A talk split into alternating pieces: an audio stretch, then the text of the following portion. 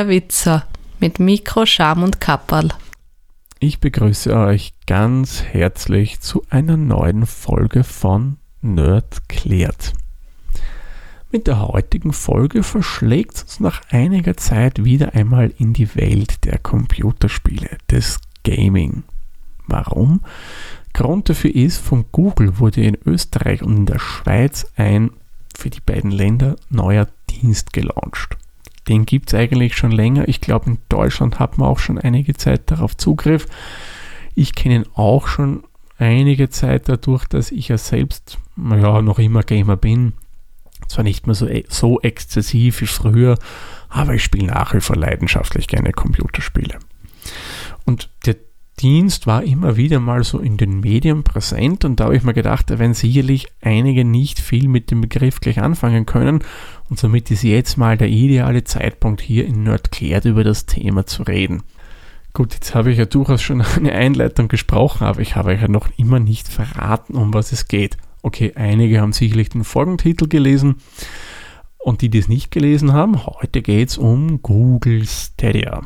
Wir schauen uns mal an, was genau ist das eigentlich, wie funktioniert das Ganze und zum Schluss gebe ich euch noch ein bisschen etwas an Erfahrung mit, die ich damit halt gemacht habe, einfach ein bisschen drüber plaudern. Fangen wir mal ganz vorne an. Was genau ist eigentlich dieses Google Stadia? Die einfache und schnelle Erklärung wäre Gaming in the Cloud. Also Gaming als Cloud-Service angeboten. Ihr könnt euch vielleicht noch an die Nerdclat-Folge zum Thema Cloud-Services erinnern. Da habe ich euch erzählt, Cloud heißt nicht und das ist, dass ich irgendwo Dateien ablegen kann. So im Microsoft OneDrive, in der Dropbox, im Google Drive und was es sonst noch da alles an Diensten gibt. Cloud heißt ja eigentlich so viel mehr. Wer sich nicht mehr daran erinnern kann, ich verlinke euch die Folge in den Show Notes und da könnt ihr dann noch einmal gerne reinhören. Also Gaming in the Cloud und Stadia, wie funktioniert denn das jetzt? Da braucht dort einmal zunächst einen Account. Wenn man einen Google-Account hat, muss man dieses Stadia mehr oder weniger in diesen Account, wie soll man sagen, integrieren. Der Vorteil ist jetzt von diesem Cloud-Service, man muss die Spiele nicht auf dem Rechner installieren, sondern die laufen ja dann in der Google Cloud. Also die haben dort eine Farm sagen wir mal, an Rechnen stehen, damit man sich ein bisschen was darunter vorstellen kann. Und dort laufen dann mehr oder weniger die Spiele. Google verspricht, dass man hier Auflösungen bis 4K erreichen kann mit sogar 60 Bildern pro Sekunde. Also eigentlich ein sehr, sehr schöner Wert. Und gespielt wird das Ganze dann nicht über irgendeine eigene Software, die man sich noch installieren muss, Vorher habe ich ja gesagt, das Spiel muss man sich ja auch nicht installieren, sondern ganz einfach über den Chrome-Browser von Google. Es gibt dann auch noch die Möglichkeit, das Ganze über spezielle Android-Smartphones zu machen, beziehungsweise auch über den sogenannten Chromecast von Google. Wer jetzt mit Chromecast nichts anfangen kann, das ist so ein kleines Gerät, da steckt man über den HDMI-Anschluss beim Fernseher an und dann kann man dann zum Beispiel Videos streamen. Das ist so ähnlich wie der Fire Stick, glaube ich, heißt von Amazon oder ein Apple TV. Sowas in der Art ist das. Ja, und dann braucht man natürlich noch Tastatur und Maus oder ein Gamepad oder das Stadia Gamepad. Letzteres ist ein Produkt von Google selbst und im Gegensatz zu den anderen Sachen connectet sich dieses Gamepad mit eurem WLAN und baut dann eine direkte Verbindung eben zu den Google Rechenzentren auf. Vorteil laut Google soll sein, das ist viel reaktionsfreudiger und man kann dadurch besser spielen. Okay, das wäre mal hardware-seitig, was wir da brauchen. Natürlich braucht ihr noch einen Rechner, das ist klar. Wenn ihr jetzt nicht eines dieser speziellen Android-Smartphones oder einen Chromecast habt, braucht ihr einen Rechner. Betriebssystem hier ist vollkommen egal. Es muss wichtig muss dann nur der Chrome-Browser drauf laufen. So, wenn wir diese Voraussetzungen erfüllt haben, gehen wir auf diese Website, auf stadia.google.com und da muss man mal seinen Account eben für das Stadia freischalten. Was man dann braucht, was ich vorher ehrlich gesagt auch nicht wusste, ist ein Abo. Nämlich Stadia Pro nennen die das und kostet, wenn ich es jetzt richtig im Kopf habe, 9,90 Euro im Monat. Mit dem Abo erkaufe ich mir mehr oder weniger oder ermiete ich mir einen Rechner in dieser Google Cloud. Also ich ermiete mir Rechenleistung. Zusätzlich ist bei diesem Preis, was ich gesehen habe, dann auch noch eine, ein Bundle an Spielen, also ein Paket an Spielen inkludiert. Ob das jetzt wechselt Monat für Monat, kann ich euch jetzt an der Stelle noch nicht sagen, aber Spiele sind dabei, für die muss man dann nicht extra zahlen, weil nämlich für die restlichen Spiele muss man dann wieder extra zahlen.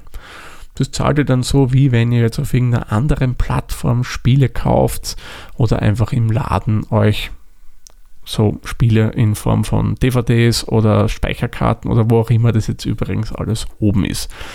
Da muss ich gestehen, bin ich dann auch nicht mehr so, weil ich kaufe die Spiele meistens dann über die Online-Stores der diversen Anbieter. So, wenn ich das alles gemacht habe, dann kann ich dann auch schon spielen. Welche Vorteile hat denn das Ganze jetzt? ich vorher erwähnt habe, man kann das eigentlich auf so gut wie jeden Rechner spielen. Es ist egal, ob ihr ein macOS oben habt, ein Windows oder ein Linux. Wenn der Chrome-Browser läuft, geht auch das Spiel. Und es ist auch nicht für euch notwendig, irgendeine High-End-Gaming-Maschine zu kaufen. Wenn man aktuelle da spielen möchte, kann man auch ältere Computer verwenden. Das wird genauso funktionieren wie auf irgendwelchen High-End-Maschinen. So gesehen kann es theoretisch günstiger sein, wenn man eben dieses Stadia da abonniert. Aber was Vorteile hat, hat natürlich auch Nachteile, klaro. Riesennachteil meines Erachtens ist an dem ganzen System, man muss immer online sein. Klar, weil ja der Rechner in der Cloud steht und irgendwie muss er das zu mir kommen und das geht halt nur mal übers Internet. Ist natürlich ein gewisser Nachteil, ich kann nämlich nie offline spielen. Das heißt, wenn ich mal wo unterwegs bin, irgendwo, wo ich vielleicht kein Internet habe und ich möchte mal an dem einen oder anderen Spiel weiterspielen, ja, wenn ich kein Internet habe, dann habe ich ein Pech gehabt. Das geht dann leider nicht. Was man auch noch benötigt, ist einen Internetanschluss mit mindestens 10 Megabit. Mag jetzt wenig klingen, aber ich weiß, es gibt durchaus noch immer Regionen, wo man auch keine 10 Megabit haben kann sei es jetzt über Kabel oder über LTE oder 5G. Ja, okay, 5G, haha, wie oft gibt es denn das schon? Gut, Zeitpunkt der Aufnahme 2020, da gibt es wirklich noch nicht so oft. Ähm, ja, das braucht man halt auch dazu, weil irgendwie müssen die Daten in einer adäquaten Menge ja auch zu mir kommen. Ja, und was man auch noch erwähnen muss, der Datenverbrauch, der ist durchaus höher. Wenn man jetzt in Full HD Auflösung spielt, so gibt Google an, kann man da pro Stunde mal gut 12 GB an Daten verbrauchen. Stelle ich mir dann besonders spannend vor, wenn man ein Smartphone hat und da vielleicht wirklich mal unterwegs bei einer Zugfahrt oder was spielen will. Ja, wenn das so ordentlich an den Daten saugt, ist halt bei vielen Verträgen da schnell Schluss, weil nach einer Stunde 12 GB ist auch nicht gerade ideal. Zu Hause ist es egal, weil da hat, glaube ich, eh so gut wie jeder Unlimited aber mobil ist das meines Erachtens alles andere als brauchbar.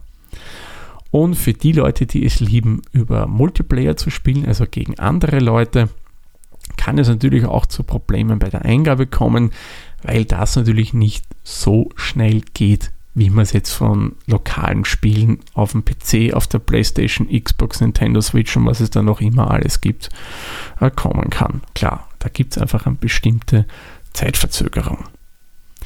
Jetzt wissen wir mal so im Allgemeinen, was ist Google Stadia, was muss ich machen, damit ich da reinkomme. Doch eine Frage bleibt natürlich noch offen. Wie funktioniert das Ganze überhaupt? Ich habe euch ja vorhin erzählt, ihr müsst da das Spiel oder das Spiel wird gar nicht mal auf eurem Rechner installiert und zum Steuern braucht man da eigentlich nur den Chrome-Browser. Wie soll das funktionieren? Man, ihr kennt ja Webseiten, die sind auch interaktiv.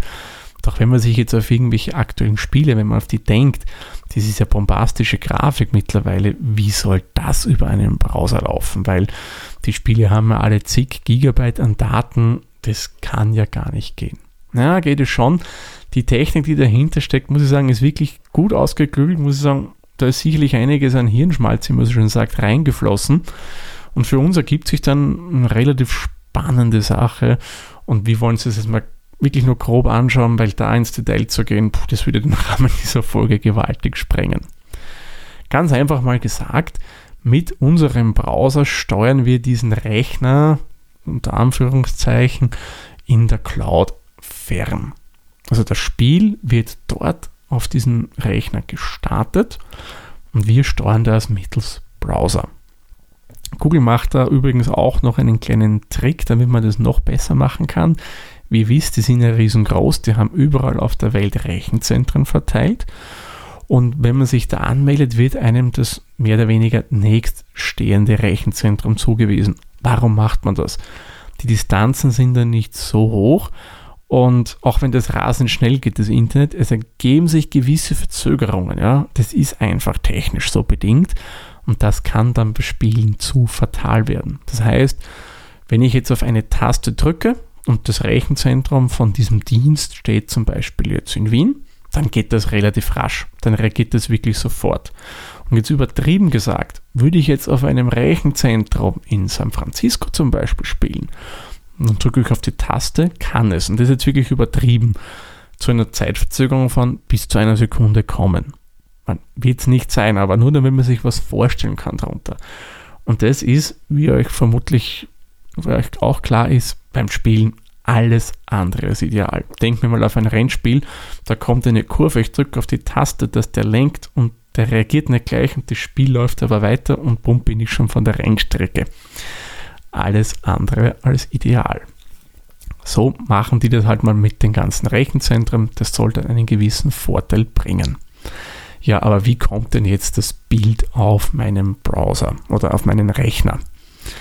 Es ist ja so, wenn man sich anschaut, aktuelle Spiele, die schauen ja wirklich extrem realistisch aus. Wenn man sich so ein Spiel auf einem Computer installiert, das braucht auch ganz schön an Daten. Nur der Browser, der kann das nicht irgendwie errechnen. Kann er nicht, nein. Das rennt ja eben alles auf diesen schnellen Computern in der Google Cloud. Und die machen dann nichts anderes, die unter Anführungszeichen filmen den Bildschirm ab und das wird dann, dieses Videosignal, dieser Videostream, wird dann an meinen Browser geschickt. Also im Endeffekt sehe ich nichts anderes als wie eine Art YouTube-Video bei mir am Rechner, wenn ich dieses Stadia nutze. Ist aber ein interaktives Video, weil klar, ich will ja nicht nur zuschauen, ich will ja da auch selber spielen können. Somit reagiert einfach der Server dann auf unsere Tastatureingaben oder Gamepad, wenn ich da auf den Joystick bewege oder die Tasten drücke, reagiert er drauf und entsprechend wird dann das einfach an mich als Video zurückgesendet. Und das ist eben auch der Clou der ganzen Sache, dass ich keinen starken Rechner brauche, weil der muss im Endeffekt nur das Video wiedergeben können. Den Rest macht ja alles der Cloud-Service. Und so schafft man es eben, dass man ganz moderne Spiele, die irgendwelche Zweifach-Grafikkarten und so und so viel äh, Gigabyte RAM und was auch immer nicht noch alles brauchen, auch auf älteren Rechnern laufen können. Zusätzlich kann man dann auch noch bei YouTube streamen, aber nur dort. Ist vielleicht für viele nicht so interessant. Ihr erinnert euch, ich habe euch mal was von Twitch erzählt. Das ist ja, was ich weiß, wesentlich interessanter für Gaming-Streamer. So, ich denke, ich konnte euch das Thema jetzt ein bisschen näher bringen. Ihr wisst jetzt, was verbirgt sich hinter Stadia und wie funktioniert denn das so ungefähr.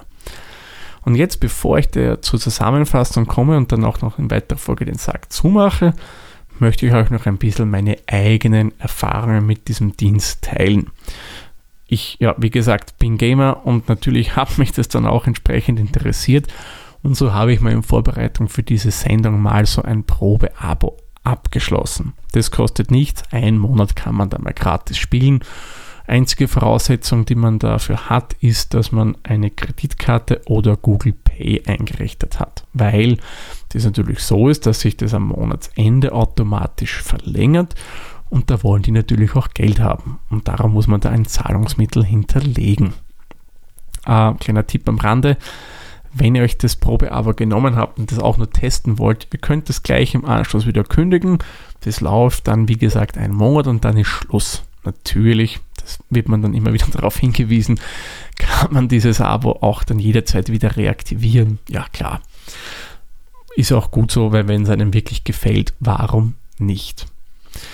Äh, dann hat man im Endeffekt im Browser so eine Art Store, wo man die ganzen Spiele sieht. Die sind dann nach Genre gruppiert, also ob das jetzt ein Sportspiel ist, ein Shooter ist, ein Strategiespiel, ein Arcade-Spiel und was es da sonst doch eben alles bei denen im Portfolio gibt. Es gibt dann auch eine eigene Rubrik für die Pro-Spiele. Das ist jene, die ich mir mal angesehen habe, weil ich wollte ehrlich gesagt nur fürs Testen dann nicht noch extra für ein Spiel bezahlen und habe mir dann mal zwei Titel angesehen. Das eine war Hitman und das andere war, glaube ich, Sniper Elite hat das geheißen. Das waren beides so, ja, im Shooter-Bereich äh, angelegte Spiele. Ähm, man kann sich dann das Spiel mal also anschauen, da gibt es ein paar so Videos dazu, wo man was sieht, ein bisschen erklärt und dann kann man das eben in seinem Account aktivieren und dann kann man es starten. Das funktioniert eigentlich sehr, sehr schnell. Da war ich erstaunt. Der Browser geht automatisch in den Vollscreen-Mode und dann lädt das Spiel auch schon. Die Ladezeiten von den ganzen Sachen sind wirklich nicht la äh, lange. Klaro, da steckt ja genug Rechenpower von Google dahinter. Ich verlinke euch dann auch noch in den Wikipedia-Artikel, da müsste dann auch die Spezifikation der Rechner, die man da mehr oder weniger zur Verfügung hat, äh, genauer dort stehen. Und dann bedient man das eigentlich wie wenn man im installierten Spiel wäre. Also auf den ersten Blick fällt einem da kein wesentlicher Unterschied auf. Man kann mit der Tastatur durchs Menü navigieren, mit der Maus und so weiter. Also wirklich wie wenn ihr das Spiel installiert habt. Während des Spiels muss ich sagen, Tastaturingabe hat relativ gut funktioniert, besser als erwartet. Man hat gedrückt und die Figur hat sich dann auch entsprechend schnell bewegt. Das hätte ich mir nicht gedacht. Da habe ich dann schon gedacht, okay, da wird es dann mehr eine Zeitverzögerung geben. Aber ja, das ging durchaus flott. Also für so Einzelspielerspiele durchaus verwendbar. Was mir persönlich aber nicht so gut gefallen hat, war die Videoqualität. Die war nämlich sehr, sehr schwankend bei mir. Ich hatte zeitweise wirklich sehr, sehr gute Auflösung, hat wirklich schön ausgesehen, alles klar, aber immer wieder mittendrin gab es dann so verwaschene Szenen, wo einfach das sehr stark komprimiert war. Kennt ihr vielleicht von Netflix oder anderen Videostreaming-Anbietern? Da kommt es auch gelegentlich vor. Ist jetzt bei Spielen meines Erachtens nicht so ideal. Und was auch noch passiert ist, da weiß ich jetzt aber nicht, an was das genau liegt, ob es jetzt am Videostream war oder ob das vielleicht wirklich ein Problem von diesen Google-Rechnern war. Es hat geruckelt. Also da waren einfach so kleinere Aussetzer drinnen auch nicht schön. Muss jetzt nicht sein, weil da hätte ich mir schon erwartet, dass das eben nicht ist. Aber wie gesagt, ich weiß nicht, das kann auch mit meinem Videostream zusammengehängt haben, den ich bekommen habe, mit meiner Internetanbietung, ja, oder vielleicht waren es halt eben die Google-Server. Summe summarum muss ich sagen, an sich mal nette Sache. War erstaunt, wie gut das funktioniert. Ich war wirklich sehr, sehr skeptisch. Aber ich glaube, für mich ist das keine dauerhafte Lösung. Da ja, taugt mir persönlich nicht so und werde das vermutlich nicht länger nutzen. Ich werde den äh, Testmonat durchaus ausnutzen, den ich jetzt habe, mal ein bisschen reinspielen in die inkludierten Spiele. Extra was kaufen werde ich das sicherlich nicht, weil wie es ausschaut, muss ich da ein laufendes Abo haben, damit ich eben diesen Dienst verwenden kann. Gut, dann würde ich sagen, kommen wir noch schnell zu einer Zusammenfassung. Google Stadia, was ist das? Das ist mehr oder weniger Gaming in the Cloud. Das Spiel läuft auf einem Rechner in der Google Cloud und die wiederum schickt mir dann einen Videostream zu und den kann ich dann mehr oder weniger beeinflussen durch Tastatureingabe oder Controller. Anders gesagt, ich spiele über einen Browser ferngesteuert auf einem anderen Rechner und der schickt mir dann einfach sein Videosignal als Videostream zu. Ja, dann würde ich sagen, machen wir den Sack für diese Folge zu. Ich sage wie immer, vielen lieben Dank fürs Zuhören. Bis zur nächsten Folge. Tschüss, Servus, pfiat euch. Dieser Podcast wurde produziert von Der Witzer. Nähere Informationen zur aktuellen Folge sowie weitere Podcasts findest du unter der-witzer.at.